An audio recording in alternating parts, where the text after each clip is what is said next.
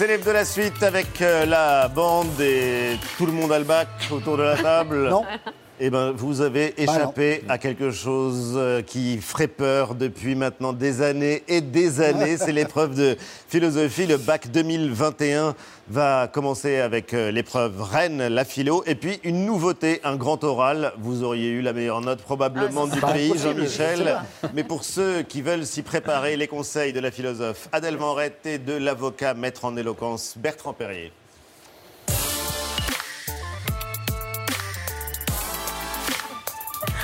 Bonsoir. Bonsoir. Et bienvenue à Morette. Merci. France Culture, les chemins de la philosophie qu'on écoute euh, religieusement. Enfin, je ne sais pas d'ailleurs si c'est le bon terme. J'espère pas. Laïquement. pas, mais bon. Oui, Mais en laïquement, tout cas voilà, très laïquement. attentivement et euh, c'est euh, ce qui nous a aussi inspiré en tout cas puisque vous préparez le bac avec une série SOS Bac Philo 2021 parce qu'on est en état d'urgence et que ça continue de faire peur, on va en parler dans, dans un instant.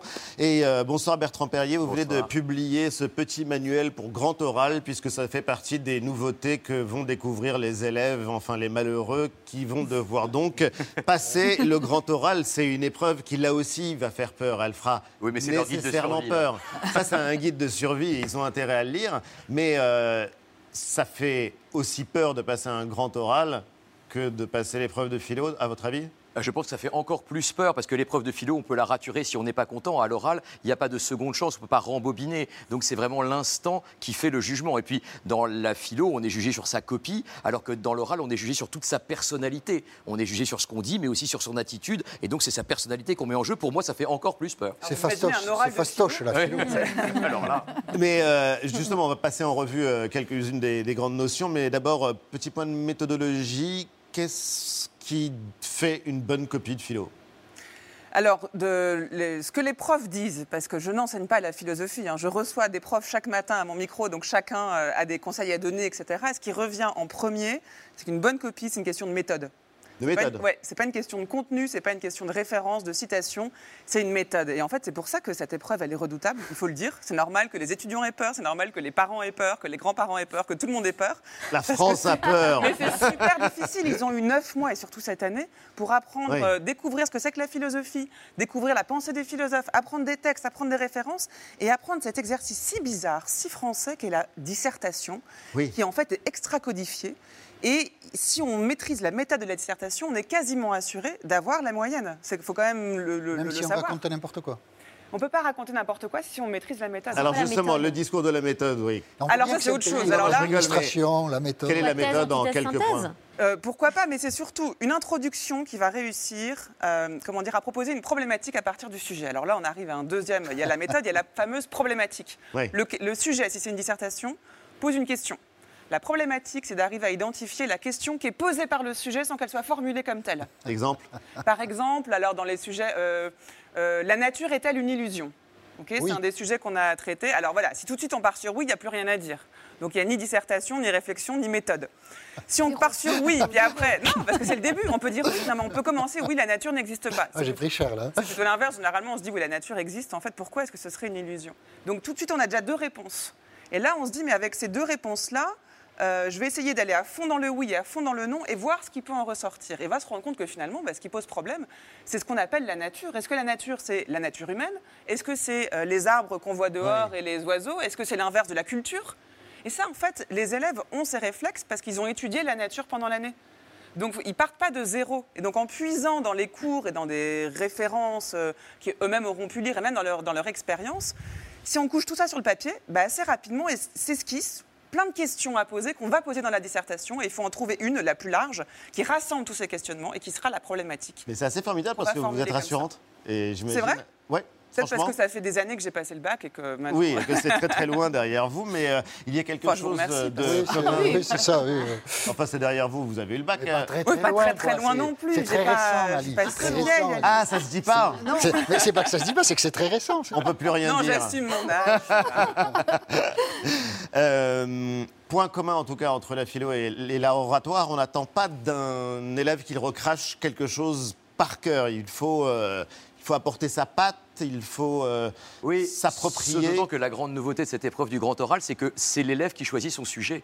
Et il l'a préparé tout au long de l'année avec ses professeurs en fonction de ses centres d'intérêt, de ses stages, de ses projets d'orientation future. Donc il a la maîtrise de cette épreuve et il arrive avec deux sujets qu'il a préparés. Le jury choisit l'un des deux et il n'y a pas de surprise en quelque sorte. Il ne peut pas tomber sur une impasse. Et puis après, effectivement, la grande nouveauté aussi de cette épreuve, c'est que ça n'est pas une épreuve simplement de connaissances. Les connaissances sont importantes, mais on demande d'argumenter, d'expliquer, de prendre position. Donc Ouais. c'est une épreuve où on les prend vraiment pour des adultes.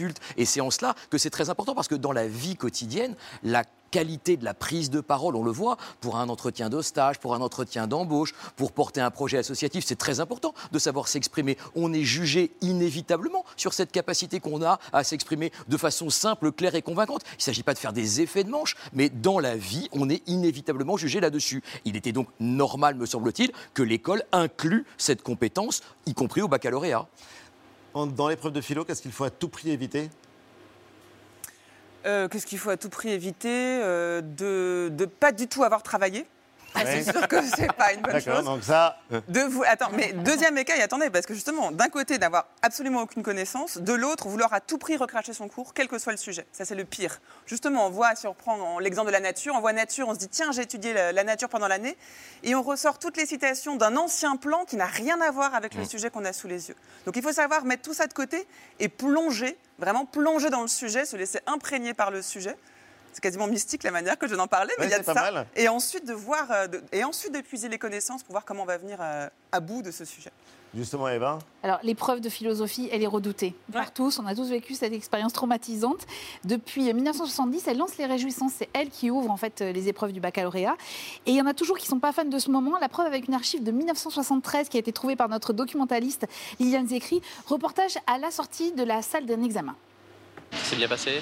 Oh oui, assez. Vous avez parlé de quoi? Euh, C'était sur euh, la culture était l'antinature. Et alors vous avez répondu quoi? Eh bien, j'ai répondu oui et non, puis après, oui. Alors c'est-à-dire? Oh, s'il faut que je vous explique tout ça, je vais quand même pas refaire ma dissertation. Voilà 4 heures que je l'ai. Pourquoi? Vous êtes, vous êtes fatigué Oh oui, plutôt, oui. Surtout que c'était moche comme truc. Le sujet vous plaisait pas? Non, pas du tout. Vous aviez révisé autre chose? J'ai rien révisé du tout, c'est encore mieux. De bonnes vacances. J'ai trouvé les examinatrices assez, assez conventionnelles, assez traditionnelles, disons. euh, pas le droit de fumer, pas le droit de. Enfin, Alors faire de la philo sans fumer, c'est pas possible. ah non, ça alors là. On peut pas Autre faire de philosophie sans fumer? Ça se discute, ouais. en effet. Je pense qu'il y aurait beaucoup de gens qui répondraient que c'est vrai. L'un des sujets que vous avez proposé pendant cette série sur France Culture, euh, SOS Bac euh, Philo 2021, le peuple a-t-il toujours raison? C'est une question, j'imagine, que doivent se poser beaucoup de nos responsables politiques. Ça sonne d'actualité, mais comment est-ce qu'on s'empare d'une question pareille? Alors, je précise que ce sont les professeurs que j'ai reçus qui ont proposé les sujets. Ils nous ont proposé trois sujets, on en a retenu un pour qu'il y ait un équilibre dans la semaine, pour que justement on traite des sujets très différents. Et celui-là, on l'a tout de suite euh, choisi dans l'équipe des chemins de la philo, parce qu'en effet, c'est une question qu'on se pose tout le temps. Dans quelle mesure est-ce qu'il y a le- ce, ce bras de fer entre le peuple d'un côté et le représentant de l'autre est constitutif de la démocratie, au fond C'est ça.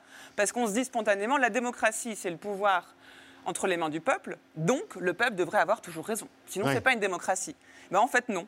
Et tous les, les philosophes politiques qui ont théorisé euh, la démocratie, surtout ce qu'on appelle les contractualistes, Rousseau, Locke, Hobbes, montrent bien que c'est pas parce que le peuple est légitime qu'il a forcément raison. Ça, c'est une distinction qui est géniale à faire. Déjà, dans la copie, là, on gagne 5 points si on arrive à montrer qu'avoir raison, ça ne veut pas dire être légitime forcément, et inversement.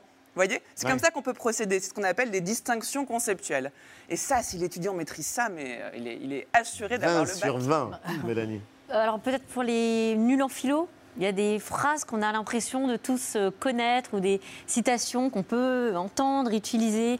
Euh, advienne que pourra, euh, je pense, donc je suis. Il y a même des, des acteurs, figure-toi, qui euh, vont jusqu'à se faire tatouer le fameux Carpe Diem. Voilà. Des t-shirts également, connais-toi toi-même. Voilà. C'est une maxime évidemment qu'on retrouve chez Platon beaucoup. Mais est-ce qu'on l'utilise finalement à bon escient? Alors je ne parle pas des t-shirts et des tatouages. Je parle plutôt de la, la tendance qu'on pourrait avoir à l'interpréter comme l'ultime attitude quand on veut se lancer en philosophie, euh, dans l'exercice de la philosophie, ou d'ailleurs ça pourrait marcher aussi dans l'exercice de la, de la psychanalyse. Ouais. Le connais-toi toi-même, euh, ça nous semble être euh, l'introspection nécessaire, le retour, je sais pas, l'examen de conscience, le retour sur soi. Est-ce qu'on qu'on l'utilise comme il faut? Mais non, et je vous remercie de cette question parce que c'est le plus gros malentendu en ce moment, c'est ça, c'est le connais-toi toi-même qui est beaucoup, beaucoup cité et toujours mal compris dans le sens où il est psychologisé. Connais-toi toi-même, ça veut dire euh, connais tes défauts, tes qualités, sache de quel bois tu es fait pour mieux avancer dans la vie. C'est pas du tout comme ça euh, qu'on l'entendait dans l'Antiquité. En fait, connais-toi toi-même, ça veut dire aie conscience du rôle, de la place que tu occupes dans l'univers. Tu n'es qu'un homme mais tu es un homme. C'est-à-dire que tu es moins que le cosmos qui t'entoure, avec lequel tu vis plus ou moins en harmonie selon les philosophes, mais tu n'es pas un animal, parce qu'à l'époque, il y avait quand même une grande distinction. Tu as justement, tu es doté de la raison, tu peux être un animal politique, disait Aristote, et donc il faut savoir faire bon usage de ce qui fait ton humanité. Donc ça n'a rien à voir avec euh, l'espèce de QCM qui va nous dire euh, qui on est en fait. Avant de passer au grand oral, euh, une dernière citation qui est très célèbre, celle-là, et qu'on pourrait employer tous les jours de- en regardant l'actualité. L'homme est un loup pour l'homme. Ouais. Hobbes. Qu'est-ce que ça veut dire? Euh, alors déjà, il ne le dit pas dans l'ouvrage célèbre de Hobbes et le Léviathan, c'est pas là-dedans qu'on le trouve. C'est dans un ouvrage moins célèbre qui s'appelle euh, Du citoyen. Ça, c'est si vous voulez briller euh, à table en, en sortant cette phrase. Euh, en fait, ça veut dire, c'est une phrase très condensée qui montre que pour Hobbes, la nature humaine, elle est, elle est foncièrement, comment dire, c'est la loi du plus fort. C'est qu'au fond, si nous n'avions pas un État pour nous canaliser, un État avec un grand E, euh, nous serions comme dans la jungle. Et donc, euh, cet État-là, nous l'avons choisi, il n'a pas été imposé, nous l'avons choisi par intérêt personnel, car seules des lois euh, nous permettent de, bah, finalement de, vivre ensemble sans se jeter dessus euh, n'importe quand. Et donc, voilà, c'est ce qu'on appelle une anthropologie très négative. L'homme est un loup pour l'homme, c'est qu'en gros, on a envie de se battre tout le temps. C'est beaucoup plus clair. Il y a en tout cas euh, le grand oral qui euh, approche et donc ce petit manuel pour euh, s'y préparer. C'est quelque chose qui va ressembler à quoi? Une sorte de super exposé de 20 minutes, donc sur un sujet sur lequel on a travaillé pendant toute l'année. Le petit manuel pour le grand oral, c'est une série de tutos. Hmm? Et on commence avec. On commence avec la façon de choisir le sujet, c'est-à-dire créer des ponts entre ces matières. Parce qu'on a l'impression que parfois, l'enseignement, c'est un peu en silo. On a euh, les mathématiques, la philosophie, le français. Et là, justement, tout l'intérêt, c'est d'essayer de créer des ponts. Par exemple, si on a euh, les sciences et les lettres, on va faire un truc sur Jules Verne, écrivain de l'avenir. Et on va s'intéresser aux découvertes scientifiques de Jules Verne et est-ce qu'elles ont été euh, répercutées euh, dans euh, le siècle qui l'a suivi. Donc, c'est des épreuves de création un peu euh, par l'élève de son propre contenu. Ça, c'est intéressant, mais d'un autre côté, quand on vous lit, on voit que l'apparence et l'attitude comptent énormément et que même 60% de la force de conviction d'un discours passe par euh, le langage non verbal. Mais parce que précisément, c'est aussi une épreuve orale que l'on commence d'ailleurs dans les cinq premières minutes debout, c'est-à-dire qu'on fait son exposé, on a quelques notes, mais on est obligé. Après, on peut s'asseoir pour le temps d'échange avec le jury, mais le premier temps se fait debout parce que parler, c'est d'abord s'exposer, c'est d'abord un regard, c'est d'abord une posture, c'est des gestes, c'est une voix aussi, les inflexions de la voix, la musicalité de la voix, ce qu'on appelle la prosodie, les silences, tout ça c'est important aussi. Un orateur, d'abord on le voit, Ensuite, on l'entend et après, on le comprend. Mais donc, il y a aussi une dimension d'oralité au sens physique dans cette épreuve. La voix, Antoine, the La- voice. Alors je ne sais pas, mais quand on n'a pas l'habitude de s'exprimer, on peut avoir peur hein, de, de prendre la parole. Mais même quand on a l'habitude, on a toujours peur. Et d'ailleurs, la peur est un carburant, c'est ce qui vous pousse à donner le meilleur de vous-même. Vous avez peur encore de bafouiller quand vous prenez la parole? Mais évidemment. Rien n'est totalement naturel ni acquis dans la prise de parole en public. C'est pour ça que pour les élèves là, qui sont à une dizaine de jours, ce qu'il faut absolument qu'ils fassent, c'est le faire, le faire et le refaire sur des publics différents. Alors, sur la forme, pour bien s'exprimer, pour bien articuler, euh, notamment, il y a quelques trucs, quelques exercices qui existent depuis euh, très longtemps. Exemple, là aussi retrouvé dans, dans nos archives, qui datent du début des années 70. Brave, bigot, bu, caque, kiko, cu, dade, dido, du, faf, fifo, fu, gag, gigo, gu, jage, jijo, ju, la, le, li, lo, lu, mame, mimo, mu. C'est un cours de diction ou quoi? Si vous voulez, c'est un petit peu un cours de diction, mais euh, encore une fois, ce qui est, est important ici, c'est plutôt la relation que la diction. C'est-à-dire, il s'agit de dire, mais il s'agit aussi d'écouter. Il s'agit de prêter attention à la vie. Alors écoutez, c'est important. Avoir un stylo dans la bouche pour s'exercer à bien articuler, est-ce que c'est une bonne idée? Oui, c'est une bonne idée. Il ne faut pas non plus que ce soit traumatique et qu'on se focalise absolument là-dessus. si vous Sur voulez. le stylo. Ah bah, Bobby Bobu, je vois pas bien en quoi ça peut aider pour passer le grand oral du baccalauréat. C'est d'abord avoir quelque chose à dire. Et si on bafouille, c'est pas très grave. Tout le monde bafouille, tout le monde savonne. Et c'est pas une épreuve dans laquelle la forme aurait une importance totémique. C'est d'abord avoir quelque chose à dire et être dans la sincérité des convictions, dans la sincérité du propos. Et si à un moment on savonne, eh bien tout le monde le fait. Il faut simplement juste, si ça se passe mal, il faut le dire. On n'est pas des surhommes. En France, on est spécialiste de l'angoisse de performance. On te dit que si pas parfait, eh bien ça n'existe pas. Et c'est comme si on essayait de monter une échelle dont le premier échelon était à 2 mètres du sol. Ben non, on ne montera pas cette échelle. Donc il faut monter progressivement et se dire bah, que si sur le moment ça va pas, eh bien on le dit et le jury est là pour vous tendre une perche. Le jury n'est pas une hydre malfaisante qui veut absolument votre malheur. Et ça, c'est important de le dire. Mais vous trouvez ça égalitaire comme exercice, le grand oral? Ou au contraire extrêmement euh, discriminatoire, euh, puisque ça dépend aussi de compétences euh, Oui, mais comme à l'écrit, dans ce cas. Ça, ça- ça apporte un équilibre. Effectivement, il y a des personnes qui sont meilleures à l'oral qu'à l'écrit, indéniablement, et des personnes qui sont meilleures à l'écrit qu'à l'oral, indéniablement. Donc, à la limite, à ce niveau-là, ça peut apporter un, un équilibre. Mais, mais sur ce que vous disiez sur le faire son deuil de la perfection, je trouve que c'est le meilleur des conseils. Moi, je me souviens les premières fois où j'ai pris la parole à la radio, Oui. Je pensais que si j'allais euh, savonner, c'est-à-dire euh, mal prononcer un mot, me reprendre ou hésiter, on allait me couper la tête en sortant du studio, qu'il fallait que je sois absolument formellement irréprochable. Et c'est le jour où je me suis dit, bah non, en fait, je suis comme tout le monde, et parfois je sais pas, et parfois je cherche mes mots, et parfois j'hésite, que c'est allé beaucoup mieux. Et je trouve que c'est un super conseil. Et vous donnez euh, aussi un conseil important, c'est le regard. Et c'est assez curieux, on se dit c'est un grand oral. Et pourtant, la dimension du regard, s'adresser au jury, ne pas le, le lâcher des yeux, c'est. euh, Oui, c'est très important parce que le regard, c'est le pouvoir. C'est en vous regardant que je lis vos réactions et donc que je peux m'adapter. Parce que ce que je veux dire aussi aux élèves, c'est que ça n'est pas une épreuve de récitation. Ça n'est pas une épreuve de déclamation non plus. On n'est pas dans l'effet de manche, dans la théâtralité, dans la boursouflure. C'est juste s'exprimer de façon simple, claire et convaincante. Le truc que je donne aux élèves pour avoir la tonalité, la bonne tonalité de l'épreuve, c'est imaginer, vous êtes invité chez des amis de vos parents que vous ne connaissez pas. Bah, vous mettez pas vos pieds sur la table, vous n'arrivez pas en smoking non plus. La bonne tonalité, c'est voilà, je suis invité chez des adultes que je connais pas. Je ne tiens pas des propos inconvenants et je dis pas wesh, et donc j'ai des propos de bonne aloi. Voilà, Pourquoi c'est pas ça le wesh grand oral du bac. Wesh. C'est pas dans le Non dictionnaire. mais alors, C'est interdit. pour Ça dire les choses, j'ai pas de problème avec le wesh, j'ai un problème avec le wesh dans un contexte, c'est tout. Non, parce que vous dites euh, qu'après la préparation du grand oral, on dira plus euh, aussi facilement c'était sympa. Non, mais parce que c'est des tics de langage. Donc euh, on a euh, voilà, du coup, genre, qui sont Tout des béquilles. Donc on va essayer dans cette épreuve aussi de les éliminer le plus possible. En réalité, on a tous, euh, faut pas non plus là encore avoir une angoisse sur j'ai dit voilà, j'ai dit eux. Tout le monde dit eux. C'est un petit moment où on est dans l'hésitation et on va éviter un moment de silence en disant eux pour combler le trou. Il n'y a pas de problème. Tout le monde le fait. C'est simplement une épreuve. Faut pas non plus la diviniser. C'est une épreuve assez quotidienne. Tous les jours, on prend la parole en public. Simplement, là, on va essayer de le faire un peu mieux que d'habitude. Et encore une fois, sur un sujet qu'on a choisi. Comment se fait-il que euh, des années après avoir créé cette épreuve de philosophie au bac, elle reste quelque chose, euh, une sorte de totem euh, qui fait peur? On a vu l'archive tout à l'heure, mais que ça ne disparaisse pas, qu'elle ne soit pas maintenant intégrée, j'allais dire quasiment culturellement, dans nos têtes? En fait, elle est intégrée. Je crois que ça fait vraiment partie du patrimoine français, cette épreuve de philosophie, puisque des années après, on en parle encore. Les gens se demandent quel sujet est-ce que tu as eu au bac, quelle note tu as eu au bac, comment était ton professeur. Je crois que ça reste une épreuve très difficile, même après toutes ces années. Et surtout, c'est la philosophie, on ne l'a qu'en terminale. Donc il y a le côté, ça passe ou ça casse. Si on, on a eu un mauvais prof et une mauvaise note, c'est presque sûr qu'on va être fâché avec la philosophie toute sa vie. Et ça relève d'une forme de traumatisme, je crois, si vous vous demandez autour de vous, même en vous-même, c'est à ce statut-là. Donc je quand crois on que a c'est- 17 ouais. ou 18 ans, euh, évidemment, euh, mais Vous, euh, vous avez quand on a combien 19, 21 euh, Non, j'ai eu. Alors moi, j'ai pris, j'ai fait vraiment ce que je ne conseillerais à personne de faire. J'ai pris l'explication de texte, alors que je n'avais eu aucun cours sur l'explication de texte. Donc je rappelle qu'il y a maintenant trois sujets de dissertation et une explication de texte. J'ai paniqué devant le- les sujets de dissert. Il n'y en a aucun qui me parlait, aucun où j'avais rien à dire. Donc j'ai pris le texte.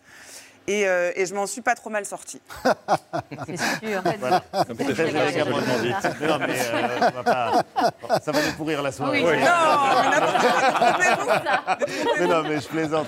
Je plaisante en tout cas euh, les chemins de la philosophie, la manière dont vous êtes Il y a emparé plus de notes, de la chouette. philosophie. Mais voilà, il n'y a pas de notes. Non. En revanche, il y a beaucoup, beaucoup, beaucoup d'auditeurs et particulièrement en podcast. Et je conseille à tous ceux qui veulent réviser le bac euh, de s'y euh, Merci infiniment. Et je recommande le petit manuel pour grand oral, cours et exercice pour ré- réussir cette nouvelle épreuve du bac. Euh, C'est l'hebdo se termine lundi à 19h. Vous retrouverez Anne-Elisabeth Lemoine et toute l'équipe de C'est à vous. Merci les amis. La semaine prochaine, les 100 ans d'Edgar Morin dans l'hebdo. Rendez-vous samedi.